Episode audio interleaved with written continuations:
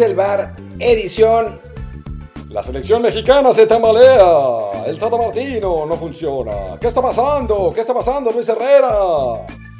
¿Qué está pasando, Martín el Palacio? ¿Qué pasa? Lo que pasa es que por fin regresamos a hacer episodio aquí en Twitch en vivo, en twitch.tv diagonal Martín el Palacio y twitch.tv diagonal Luis RHA. Ah, ¿qué creían que iba a haber comercial? Claro que lo hubo.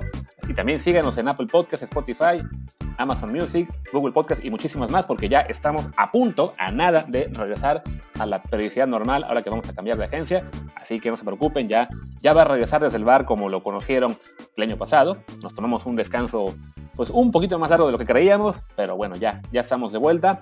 Y pues hoy de vuelta para hablar de la selección mexicana, después de un partido realmente decepcionante ante Canadá, un 1-1 que dejó una imagen bastante malita. Yo creo que podemos hacerlo, bueno, primero hablaremos un poco en general del partido y ya lo contamos hombre por hombre, ¿no? Sí, me parece que, es lo, lo, correcto. Digo, no sé que si se puede decir mucho más de lo que de lo que todo el mundo piensa, ¿no? O sea, esta es una de las, de las veces, hay, veces que no, pero esta es una de las veces en las que lo que pensamos nosotros y lo que piensa la gente va más o menos en la misma dirección, ¿no? O sea, creo que vimos un equipo mexicano que jugó al ritmo que, le impuso Canadá como local contra Canadá, o sea, y eso, eso ya de por sí eh, está mal, además de actuaciones em, individuales bastante, bastante deficientes, sobre todo en el caso de, Jesús Corona y de Jesús Gallardo, Em, y los centrales ahí. Em, después, problemas claros en la lectura del partido de Tata Martino. Em, y en general, un, partido muy malo, ¿no? Quizás el, peor partido en la, en la era Martino para la selección. Sí, francamente, este, un desempeño muy pobre ante un equipo que si bien tiene su mérito lo que, lo que ha hecho Canadá, que hay gente que destacaba, pero bueno, también le empataron Estados Unidos hace, hace unas semanas, sí, a un Estados Unidos que estaba también entrando en crisis y que solo la, libró porque apareció Ricardo Pepe en el partido posterior y ahí sí ha brillado, pero que es Canadá un equipo aún limitado, ¿no? Hablamos de que sí, tenían a Alfonso Davis y a Jonathan David, y después de ellos a siete jugadores de la MLS y dos que juegan en equipos pequeños de Portugal. O sea, no es un plantel que intimide mucho como para que vaya a la Azteca a plantearle un muy buen partido a la selección mexicana y a ratos realmente dominándola, ¿no? Eh, al final en las estadísticas sí sale que México tuvo un poco más de posición y un poco más de llegadas, pero en expected goals lo ganaba Canadá 1.6 a 0.8. Y que México tenga 0.8 goles en el Azteca, por piedad. También hay que decir que, por ejemplo, el expected goals no cuenta el casi autogolazo del, defensa canadiense, que, esa fue la, jugada más clara de México en el segundo tiempo. o sea, yo, yo, siempre tomo con un, con un grano de sal los expected goals, pero, pero sí, no, no, lo, lo, que se vio en la cancha nos juzga, ¿no? A final de cuentas, enfrentamos un equipo que fue superior al nuestro en, en materia futbolística, no nos pusieron un baile, en mi opinión, o sea, como, como decíamos en Twitter, creo que eso va más por la, por la furia de la, de la afición al ver que México pues se enfrentó a un equipo como Canadá, que es una selección que pues está lejísimos de ser uno de los, de los protagonistas del fútbol mundial, ni mucho menos, es un equipo que no va al mundial desde 86, que no se queda cerca de un mundial desde 94, o sea, es una, una selección que si bien tiene una generación interesante nueva, tampoco es que estemos hablando de, la generación de Estados Unidos, ¿no? Que es una generación muy superior, ¿no? Y la gente estaba enojada porque México no jugó bien contra ese equipo, ¿no? Y entonces decían, pues nos pegaron un baile. No, no nos pegaron un baile. Fue un partido, pues parejo, pues. O sea, si cambiábamos las camisetas, seguramente la gente también hubiera estado enojada, ¿no? Porque hubiéramos empatado contra los canadienses que eh, salieron a no encerrarse y nos sacaron el resultado. Fue un partido parejo. Pero México, para México es inaceptable jugar un partido en el Azteca contra Canadá y que es un partido parejo.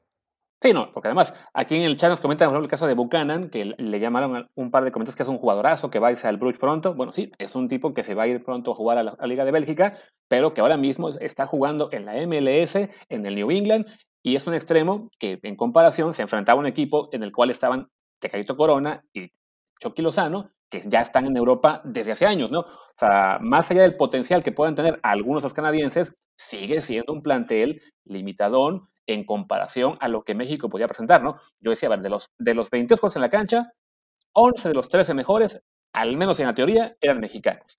Y la verdad es que de los 11 mexicanos, muy, muy pocos se mostraron a la altura del partido.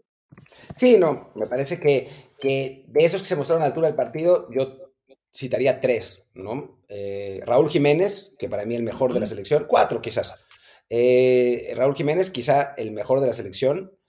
Em, después, Jorge Sánchez, que me parece que cumple en su función de limitar lo más posible a Alfonso Davis. O sea, sabemos que Alfonso Davis es un jugador, el mejor jugador de CONCACAF y, la estrella de Canadá, entonces no se, puede, no se le puede anular por completo, lo que se puede es intentar limitarlo. Y lo, pusieron para eso y lo, logró, ¿no? Después Chucky Lozano, que tiene una clara y, pone el pase para el gol, aunque en el segundo tiempo desapareció. Y después Memo ¿no? Que las que tú pudo resolver, las resolvió y el gol no tiene nada que hacer. Eh, creo, que, creo que son esos cuatro. Y fuera de eso, los demás, pues desde reprobados hasta panzazos, ¿no? Sí, sí, francamente no hay mucho que destacar del resto. Los que entraron de cambio ya entraron algo tarde. Creo que también el Tata Martino le está pasando un poco lo que en la Copa Oro, que no le tiene mucha fe a la banca. Ayer tenía la opción de hacer cinco cambios, solamente hace tres. Dos de ellos ya realmente cuando no había mucho que hacer en términos de, bueno, viento, uno, el último, el de Romo, ya cuando solo quedaban diez minutos, eh, y te habla eso, pues, de un técnico que se está quedando sin respuestas, ¿no? Que de entrada plantea mal el partido, compone muy poco en el segundo tiempo. Sí, en el segundo tiempo compone México, pero no, le, no genera suficientes llegadas de peligro como para decir, ok, está, pronto, está próximo a llegar el gol. Y ya en lo que es en los cambios, pues son todos hombre por hombre, sin mayor atrevimiento, sin mayor buscar algo diferente que, que cambie el, encuentro, ¿no? Sí, no. O sea, los cambios son Charlie Rodríguez por guardado, o sea, hello, ¿no? O sea, es como, como lo de los, como el, el GIF de los hombres araña, ¿no? O sea, es el, mismo jugador por el mismo jugador, no más que 10 años más joven, 15 años más joven. Eh, después, Antuna por Corona, lo mismo, o sea, un hombre araña flaco y feo contra un hombre araña eh, un poquito más, más mamey, que pues no estaba jugando muy bien.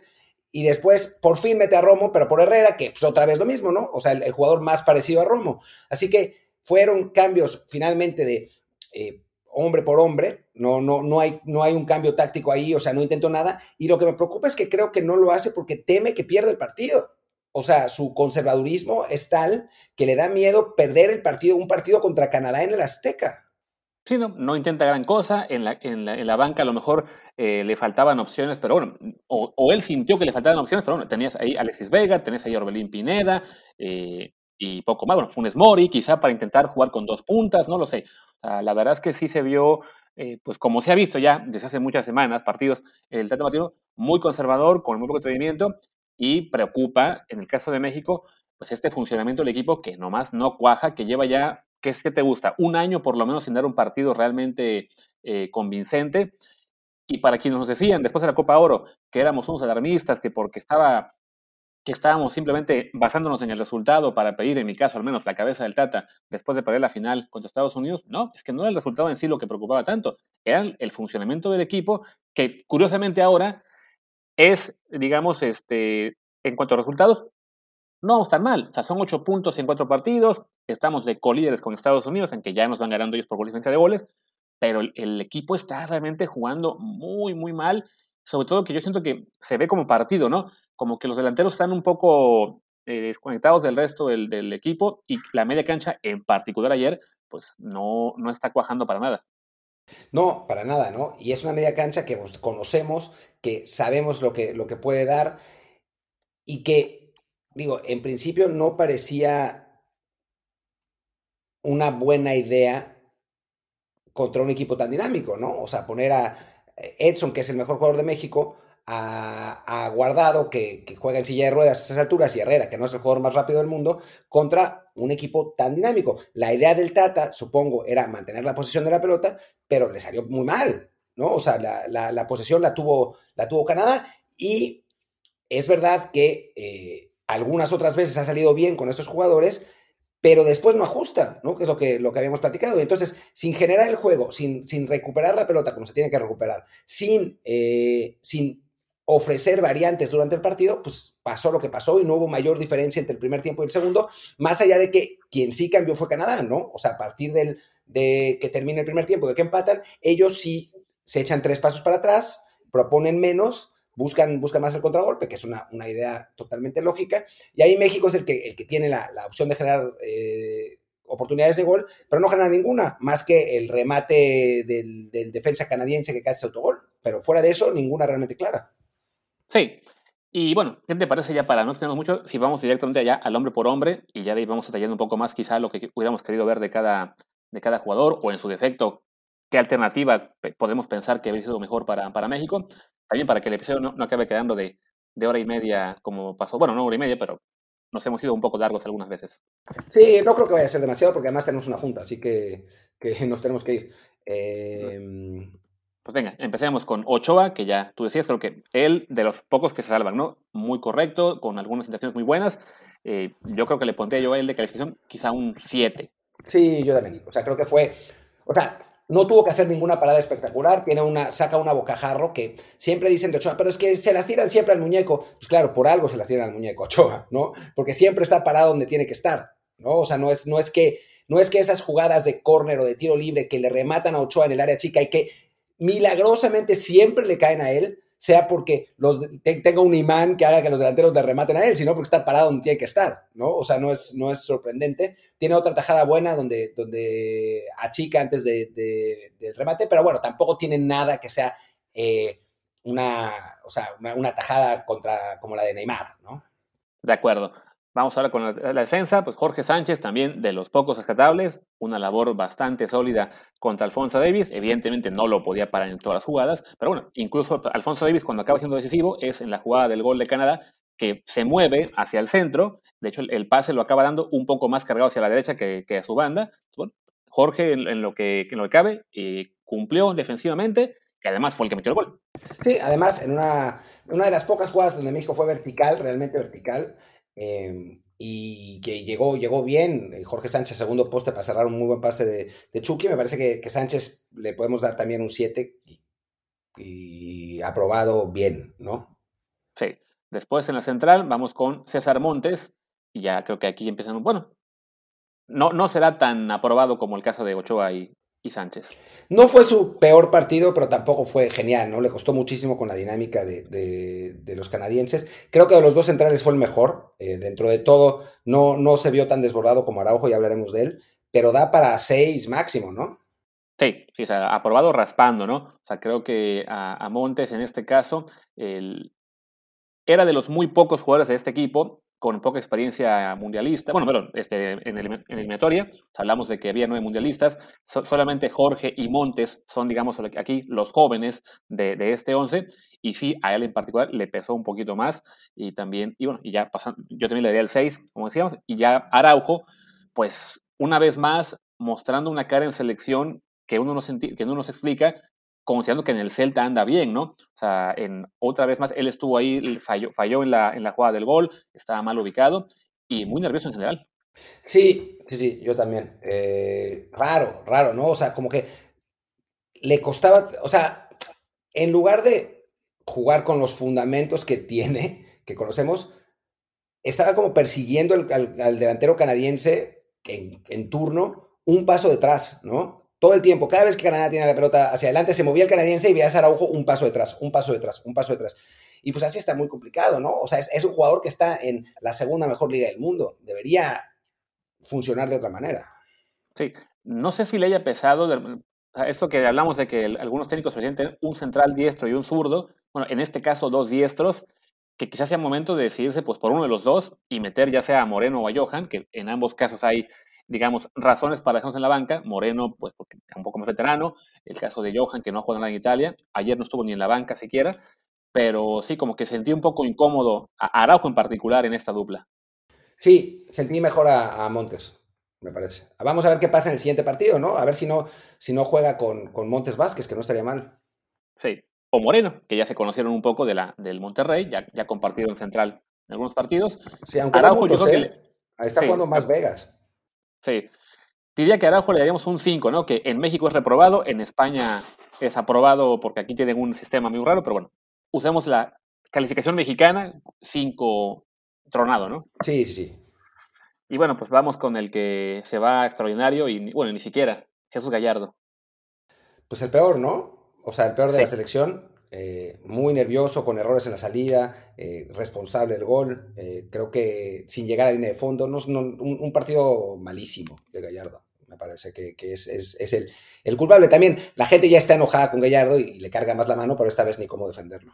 Sí, no, me acuerdo que la jugada en la que tuvo su mejor intervención fue precedida de un error propio tres segundos antes. había gente que como que se lo estaba perdonando. Decía, ah, miren qué bien intervino aquí. a ver, él la cagó y después él la salvó, pero en general sí se le ve eh, cada vez más, eh, ya, ya no es este tema de que esté burguesado o de que sea estancado en Monterrey, es que está jugando a un nivel que uno no se explica qué le pasó porque está entrando a su prime, bueno, en edad está entrando a su prime, pero en desempeño se está yendo realmente ya a, un momento en que uno considera, bueno, ¿por qué sigue en selección, no? O sea, yo, yo siempre sido de la idea de que a los jugadores no los sacas de la selección por un mal momento, sobre todo los que son, digamos, tus jugadores principales. Yo entiendo que los técnicos los sostengan eh, sabiendo lo que pueden dar cuando recuperan su nivel, pero en el caso de Gallardo, bueno, entre esto que está en su, en su momento terrible de forma y el Beto Arteaga y luego le sumas que el Tata Martino no tiene ninguna fe en Osvaldo Rodríguez, que ayer ni siquiera lo puso en la banca y no le ha dado ninguna oportunidad ni, a, Omar Campos ni a Chávez Reyes, uno se pregunta, bueno, nos estamos dando aquí un tiro en el pie tremendo en el lateral, izquierdo sin necesidad, ¿no? O sea, hay competencia para Gallardo, es momento de también para que él reaccione, ¿no sabes qué? Pues con la pena te vas de la lista a un partido, aunque sea, y darle chance a otros. Sí, totalmente, ¿no? O sea, a ver, ninguno de los, de los otros laterales en México son así grandísimos jugadores, ¿no? O sea, Mar Campos tiene un montón de potencial, eh, Salvador Reyes es, un jugador que ha estado bien, pero bueno, pues, eh, eh, surgió en el último año, o sea, es difícil saber, pero mejor que el Gallardo que estamos viendo ahora, o sea, algo, ¿no? Intenta algo, Gallardo ha jugado los cuatro partidos del hexagonal completos. Y en Copa Oro también.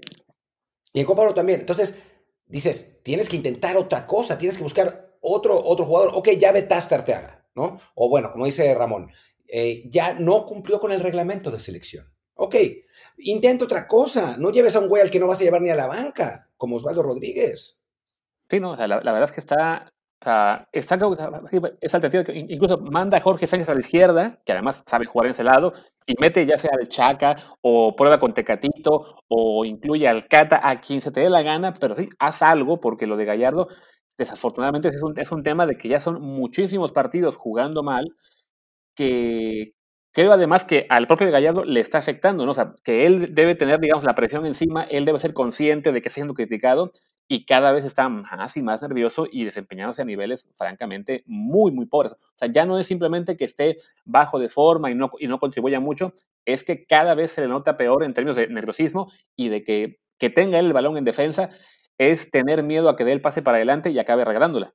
Sí, sí, sí. Y Digo, yo no sé si ya la presión le llegó, que puede ser, ¿no? O sea, puede ser que todo el mundo hable, pero conociendo a Gallardo no creo que sea eso, sinceramente. Y Manolo Barrondo, platicábamos eh, cuando, cuando, antes del partido contra Alemania, y me decía, eh, pero es que Gallardo no, no, no lo afecta la presión. O sea, es, un, chico que, bueno, que quizás no sea el, quizás no sea el jugador más, más iluminado del mundo, la, persona más iluminada del mundo, pero es la, presión para él no va a ser un problema y va a jugar bien contra Alemania, te lo, te lo he puesto. Y en efecto, jugó bien contra Alemania, así que no creo que un partido contra Canadá le, haya afectado la presión, pero, pero, pero, algo está pasando, obviamente, porque no, está jugando pésimo. También está jugando mal en rayados, en rayados, ¿no? O sea, eso no, no, va por ahí, pero en fin. Y bueno, a él yo creo que yo le daría un 2 de calificación. Sí, sí, sí.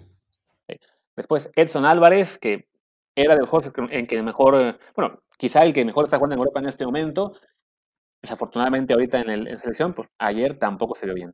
No, no fue su mejor partido, tampoco el peor, pero se vio desbordado por la velocidad de, Canadá. Creo que también Canadá jugó más por las bandas, ¿no? O sea, intentó ocupar esos, huecos detrás de las espaldas de los interiores, que bueno, ya hablaremos de los interiores ahora, y, eso redujo la influencia de Edson en el partido. O sea, me, parece que, por ahí va, bien el planteamiento del técnico eh, canadiense. Pero, pero sí, Edson yo creo que cinco, ¿no? Sí, también, de acuerdo. Y bueno, adelante de él, que yo creo que quizá el error de Tata fue el que sabiendo que venía un rival de tal dinamismo, meter en el mismo once a, Guardado, que ya es veterano y que evidentemente no te va a sostener un ritmo de partido o una velocidad de partido así eh, los 90 minutos, y a Herrera, que está en este momento teniendo muy poca actividad, pues no, no lo veo como la mejor opción. Quizá era mejor sacrificar a uno de los dos para meter a algún jugador más joven, con más dinámica, que pudiera contrastar un poquito mejor lo que sería el, el, el esquema de Canadá, porque individualmente puedo entender que juegue tanto Guardado como Herrera. O sea, hablamos de que Guardado se sigue manteniendo un nivel que puede jugar en el Betis con regularidad. Lo, o sea, es uno de los siete europeos a su edad. Y bueno, ok, no, no es que esté ya en declive jugando en la MLS y lo sostengan porque sí. No, no. El tipo sigue jugando en Europa en un equipo que está, digamos, peleando en Europa League y todo, ¿no? Y Herrera ni se diga, ¿no? Estar en Atlético, aunque muchos digan, ah, pero es banca. Bueno, sí, pero está en Atlético de Madrid. Eso tiene mucho más mérito que ser titular en cualquier equipo Liga MX pero juntos en este punto, la verdad es que sí, no, no, no funciona muy bien. O no contra este equipo, ¿no? O sea, si vas a jugar contra Costa Rica, por ejemplo, que es un equipo que no, no se basa en la velocidad, no se basa en, jugar de primera intención, que, tiene un estilo más parecido al nuestro, jugar contra El Salvador, pues órale, ¿no? Contra esos equipos está bien, puedes jugar. Pero contra un equipo tan intenso como el, como el canadiense, pues no parecía la mejor idea, ¿no? Digo, es fácil hablar a toro pasado, pero bueno, pensándolo ahora, no parecía la mejor idea y pues no lo fue, ¿no? Pero más grave aún que eso, me parece que lo grave es que no cambió nada hasta el minuto 70, ¿no? Cuando el equipo estaba como estaba. Y el cambio que hizo fue, pues, un cambio de, meter un clon por otro clon, ¿no? Entonces, digo, si vamos a analizar a Guardado, pues sí, Guardado fue de lo peor del equipo, ¿no? O sea, sin, poder agarrar la pelota, que era su, su, principal característica, obviamente Guardado no te ofrece mucha recuperación em, y creo que, que, pues da para, para ponerle un 4, ¿no? Sí, de acuerdo por completo.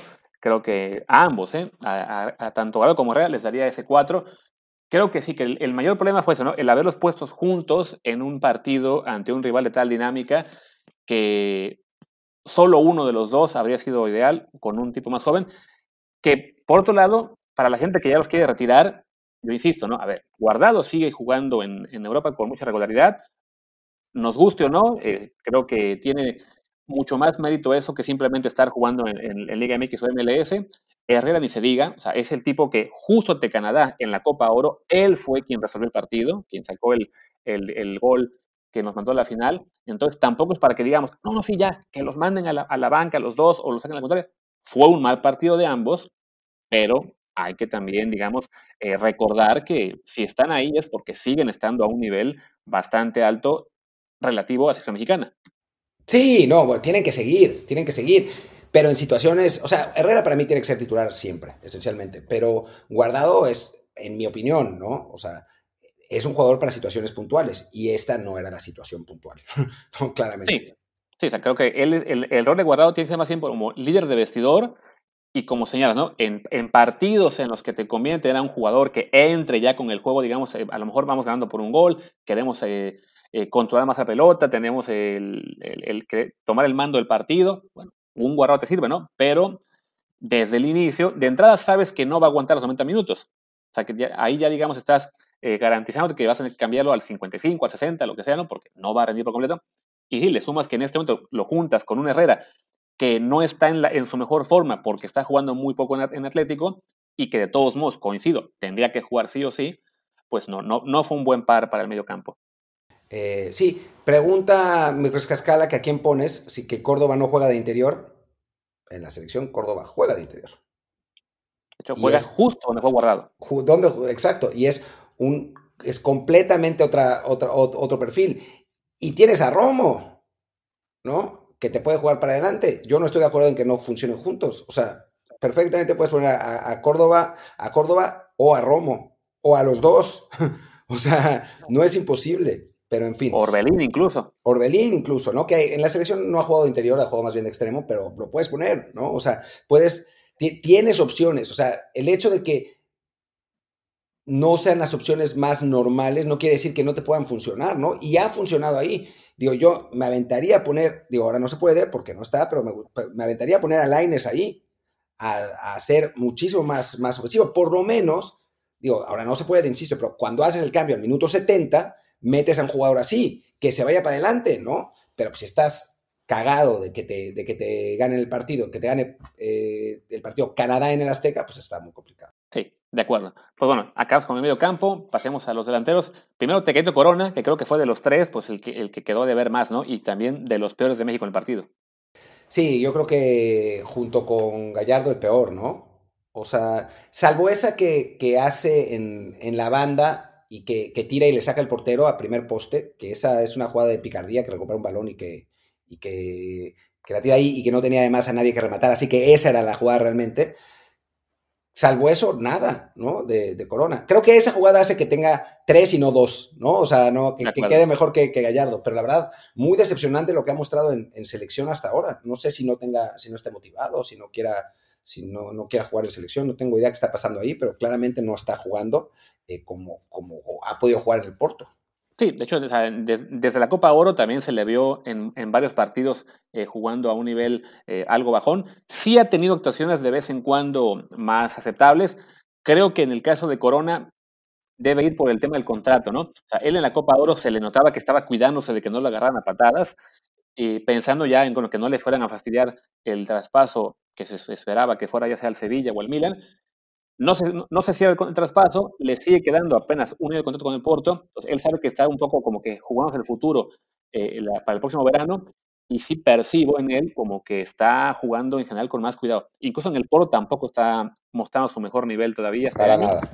Entonces, en el caso de él, tomando en cuenta esa circunstancia, no estoy tan preocupado a largo plazo. O sea, creo que tarde o temprano vamos a ver de vuelta al Corona eh, que conocemos, pero es cierto que en este momento no, no está dando su mejor versión.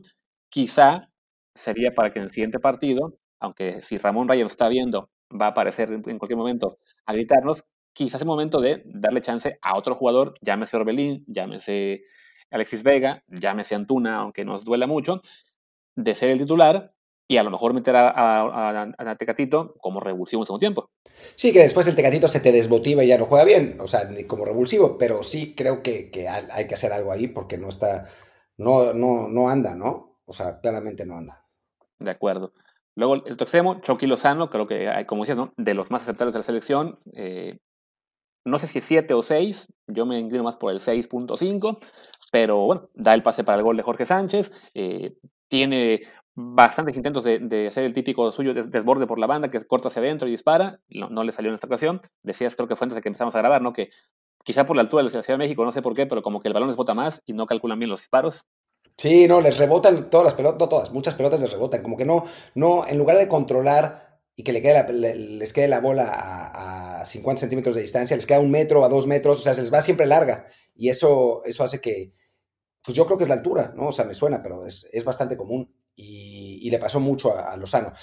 Dicho esto, pues tiene, tiene la jugada esa que, que, vuela y después manda el pase para gol, que es un muy buen pase, ¿no? Entonces, eh, creo que, que sí, se, se, le puede aprobar, ¿no? 6.4742, como dice el Cañas en su, en su medición casi exacta. Algo así. Y bueno, el caso de, y para cerrar, los titulares, el caso de Raúl Jiménez, que sí, de lo mejor o el mejor de la selección ayer, sí le daríamos su, su 7, 7.5. Eh, muy participativo. Lástima que el, el, gol que metió, pues le marcaron falta, que hay que decir, sí era, sí. pero en general mo mostrando la, la, calidad que tiene y que, digamos, de lo poco positivo que se puede tomar la selección mexicana es de que Raúl está siendo el que era antes de la lesión. O sea, no, no parece haber secuela alguna de ese accidente que tuvo con David Luis. Eh, estamos viendo al mismo Raúl Jiménez. Sí, sí, la verdad es que muy, muy alentador lo que está pasando con, con Raúl. Eh, y bueno, qué bueno, porque nos va a ser útil. No anotó esta vez, lástima, pero no va a ser, o sea, no creo que falte mucho para que, para que Raúl anote un gol. Seguramente lo hará contra Honduras, si no contra El Salvador allá. Eh, creo que, que, que, no, no hay que preocuparnos ahí, ¿no? O sea, nuestro 9 ahí está. Para los que odian a Funes Mori, Funes Mori no va a jugar, porque ni ahora en un partido donde estaba para que entrara de segundo punta, lo metieron. Así que, que bueno, creo que, que, que, que con Raúl es, la, menor de nuestras preocupaciones en este momento. Así es. Y bueno, los, los, los de cambio, hablamos de Antuna y, y Charlie, que entraron 72, y Romo al 80, y, al 80 pues la verdad es que complicado dar la calificación. Quizás sí podemos reclamarle un poco más a, Charlie y Antuna, que no aportaron mucho en los 20 que tuvieron, pero bueno, la verdad es que el equipo no, ya para entonces, la verdad no, no mostraba gran cosa. Sí, Antuna yendo hacia atrás, eh, que en lugar de desbordando en línea de fondo, las dos que tuvo, tampoco es que tuvo muchísimas, eh, Charlie ya sabemos lo que te puede dar y es eso lo que dio. ¿no? Sea, es, como nuestro guardado de la generación X. Em, y pues ya está, ¿no? No hay mucho más que, decir. Eh, poner la calificación a Martino, que yo creo que tiene un sólido 4. Eh, de acuerdo. Por muchas razones. Y digo, en los cinco minutos que nos quedan de, programa, que ya no sé cuánto nos queda de, grabación. ¿Cuánto llevamos de grabación? De grabación, 30 minutos. Pues sí, podemos hacer cinco más. Especular en algunos, sobre algunas otras cosas, ¿no? Para especular, platicar. El grito, otra vez. Para el público, un 2 también. Un 2. O sea, me da mucho gusto, la verdad, que en México haya tantos luchadores sociales. O sea, yo la verdad lo aprecio. Eh, los derechos humanos en Qatar han sido muy importantes para la afición mexicana. Em, las injusticias sociales eh, de, jugadores como, como Renato Ibarra también. Em, obviamente la parte deportiva, ¿no? O sea, la desaparición del Morelia, el no ascenso del Irapuato. O sea, creo que la gente en México está muy bien, muy, muy bien concientizada. Y por eso reclama, ¿no? O sea, hashtag sin ascenso no hay mundial. Entonces me parece que por ahí, por ahí va la cosa. Sí, definitivamente. Es, es, curioso cómo siempre se acuerdan de eso en el segundo tiempo eh, y solamente cuando México no va ganando, pero bueno, ya es, es, lo que hay. Creo que fue lo de ayer otra prueba de que México no debe jugar en el Azteca, lo que queda eliminatoria. Es, bueno, ya van, a jugar el siguiente, pero es mala idea seguir en el Azteca porque va a seguir la presión del público a cada eh, momento de incertidumbre, que a fin de cuentas, más allá de lo mal que está jugando México, también es normal. O sea, las eliminatorias son así de cerradas. Está pasando todo el mundo, ¿no? Ayer perdió Nigeria, no me acuerdo contra qué república, centroafricana, justo, esa. Eh, también eh, Japón, perdió con Oman. Ah, con Arabia, perdón. Oman está en este momento en vías de entrar al Mundial en lugar de Japón. En Europa, Francia ha empatado un montón de partidos. España perdió con Suecia, empató con... O sea, las eliminatorias son difíciles. México podría jugar mejor, definitivamente. Y tendría que jugar mejor. Eso no quita que el público también tiene que hacer su parte, ¿no? Comentabas tú igual antes de que arrancara el programa, o no sé si había arrancado, lo que es el técnico de Canadá, ¿no? Que el peor ambiente con ACAF, no, ¿cuál peor ambiente con ACAF? Ir a, ir a Honduras y a El Salvador, eso es lo duro. Ir a México en este momento, cuando los rivales saben que el público se le va a voltear al tri, es ahí sí un, otro hándicap que, que no debería existir y sí creo que ahí la federación ya tendría que empezar, vámonos a una sede en la cual el público aprecie un poquito más la oportunidad de ver a la selección, más allá de todo lo que le podamos criticar en lo deportivo, y apoye en lugar de presionar de esta forma, además con el añadido de esto del grito, de que pues, nos puede costar puntos y castigos más adelante. Sí, sí, sí. O sea, en, los comentarios proponen Monterrey, Torreón, estaría bien. Proponen Veracruz, ese no estaría bien, porque pues, la afición jarocha seguro gritaría puto desde el, desde el segundo 20. Lo, hacían. O sea, en México y Veracruz, y lo sé porque yo fui a partidos ahí. Yo también. se grita el, puto desde que están dando el once rival, entonces no.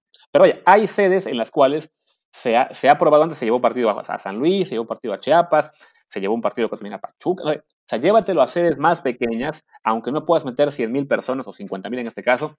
Si, van a ser solo 10.000, 12.000, pues que sean solo 10.000, 12.000, pero que sean para apoyar, no para estar mentando de la madre al equipo y quitando puto cada vez que el encuentro no, no pase el 0011. Sí, hay gente que dice que pasaría lo mismo en otras sedes. Yo creo que pasaría lo mismo eventualmente, pero no los primeros partidos. Y necesitamos solo que sean los primeros partidos. O sea, porque después se acabarán las eliminatorias y ya está. O sea, pero lo que necesitamos es que, que el primer partido en Monterrey la gente va a estar feliz de ver a la selección. Y entonces, excepto los aficionados de Tigres que, quieren que venga Francia, pero no, no es cierto. Eh, estarían felices de ver a la selección y entonces apoyarían, ¿no? Los aficionados de Torreón felices de ver a la selección en el primer partido y apoyarían.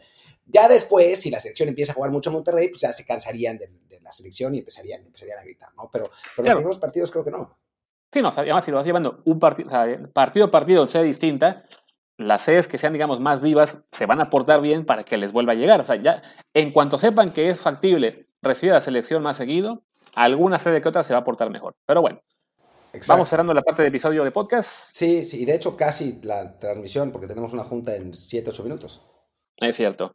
Pues venga, aquí en podcast, como siempre les decimos, eh, recuerden suscríbanse aquí en Amazon Music, Apple Podcast, Spotify y síganos en Twitch, twitch.tv, diagonal Luis Martín Palacio o diagonal Luis RHA. Yo soy Luis Herrera, mi Twitter es arroba Luis RHA. Yo soy Martín del Palacio, mi Twitter es arroba Martín DELP y el del podcast, podcast es desde el bar pod, desde el bar POD. Muchas gracias por estar con nosotros y nos vemos, pues yo el lunes no, justo ese, día. No, esperen, el lunes puede ser que sí. Eh, porque el lunes, les cuento antes de cerrar el podcast y también la transmisión, pues yo voy a estar en Marbella para ver los partidos de la sub-19 y la sub-21. Entonces, si me dejan, que no es, no es necesariamente posible, vamos a ver, pero si me dejan, hacemos transmisión desde allá, desde Marbella, platicando de, los futbolistas. Si son súper cooperativos y me dan un jugador para entrevistar, sería genial, pero si no, por lo menos que me dejen eh, hacer la, transmisión desde ahí, y entonces ahí sí hacemos podcast y todo. Si no me dejan, si me ponen van a, eso, entonces platicamos de eso el martes. Sí, y bueno, así ya para ese día tendremos lo que será el, el análisis del segundo partido, que es contra Honduras, si no mal recuerdo, el domingo, y bueno, y también la previa del juego del miércoles ante El Salvador en El Salvador. Pues venga, así seremos, muchas gracias y hasta la próxima. Gracias.